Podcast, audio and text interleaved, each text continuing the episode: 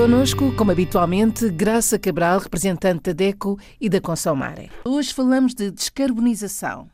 É verdade. Esta primeira semana de março, portanto de 1 a 5 de março, está em debate uh, e o debate é universal, é internacional, está em debate a questão da descarbonização. O que é que isto quer dizer? Traduzindo por miúdos, fazer uma transição energética para energias limpas, amigas do ambiente, mas de uma forma que seja justa para todos. Portanto, o título até desta semana, que tem uma, uma conferência internacional que por acaso vai decorrer online, como é óbvio, porque estamos em pandemia, mas é co-organizada pela DECO, portanto tem um peso muito grande da defesa do consumidor, mas é um evento internacional. Uh, só por curiosidade vou fazer um pequeno parênteses e dizer que participam neste debate semanal, nesta semana especial, mais de 300 uh, eh, cidadãos, 300 participantes de 41 países, desde o Zimbábue até à Nova Zelândia, passando, enfim, pelos países da União Europeia, países africanos, Estados Unidos da América, América do Sul, enfim, um evento verdadeiramente internacional que defende, então, uma descarbonização justa. O que é que isto quer dizer? Quer dizer que o ODS, e há muito tempo que não falamos no ODS, eh, que são, traduzindo por miúdos, o objetivo do desenvolvimento sustentável, as metas que a ONU impôs a todo o mundo para serem cumpridas até 2030, só falta uma década, os ODS, portanto, Objetivos de Desenvolvimento Sustentável, são vários e, neste caso, estamos a estudar, a debater e a defender o número 7. E o número 7 diz que todos os cidadãos têm direito a energias limpas e acessíveis, acessíveis ao bolso, portanto, energias que sejam amigas do planeta e amigas da economia familiar, que é um problema tão grave, então estes anos, não é? 2020 e este, mais graves ainda. Este objetivo é muito claro, diz que todos os cidadãos, independentemente de serem um país mais industrializado, menos industrializado, precisam de ter energia suficiente para ter uma qualidade de vida digna. E isso é possível? É, isso é, é possível? Mesmo, e isto é quase impossível. É uma meta, lá está, um objetivo que tem que ser cumprido até à próxima década, até 2030, mas que parece tão difícil de alcançar.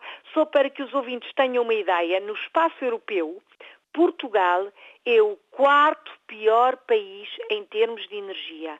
É o quarto pior país porque é aquele que tem uma pobreza energética gravíssima. A maioria das famílias portuguesas não tem capacidade para aquecer ou arrefecer, mas é sobretudo a questão do, aquecimento para aquecer e arrefecer as suas casas. E não tem essa capacidade porque não tem dinheiro para pagar a conta da eletricidade. A energia a eletricidade é muito cara.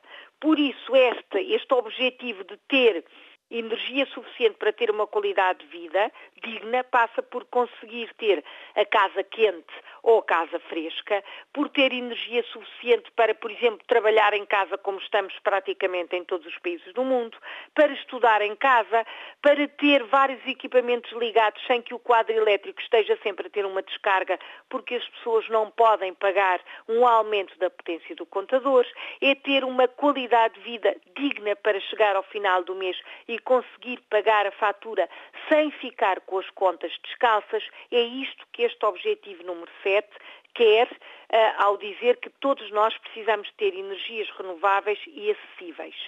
Para que este objetivo seja efetivo, seja uma realidade e seja alcançado, esta conferência está a acontecer com o envolvimento de muitos setores, para além de ser a grande prioridade dos consumidores, das organizações de consumidores, a DECO e, e, os consumidores de todo o mundo, as organizações de consumidores dos países africanos que falam português, por exemplo, também estão inscritos para participar nesta conferência e a verdade é que todos nós consumidores queremos que isto aconteça, mas também as empresas que fornecem a energia que querem.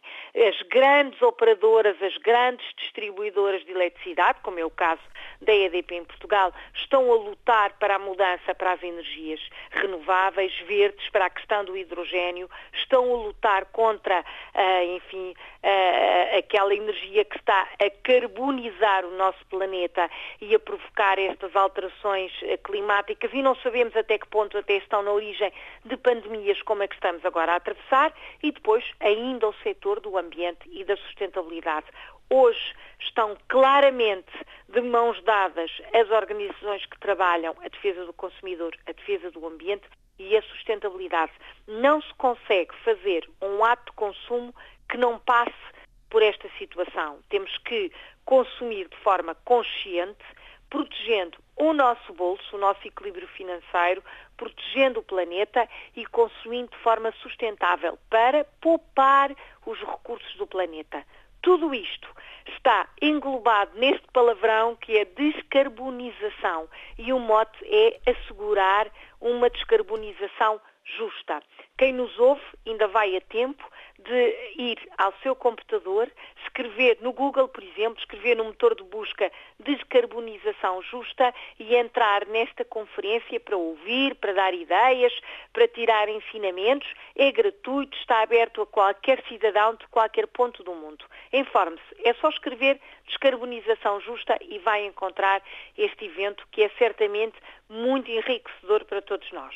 E é o tema prioritário da defesa do consumidor. É sim, senhora. Este é um eixo prioritário, tem este nome pomposo, mas é um dos eixos prioritários da DECO e da defesa do consumidor mundial. Portanto, estamos a tratar de um assunto que já não é de Portugal, da Europa, de África, é de todo o mundo. É a globalização, a transição energética justa e global. Para a semana. Para a semana vamos falar da grande efeméride de todos nós, o Dia Mundial dos Direitos do Consumidor.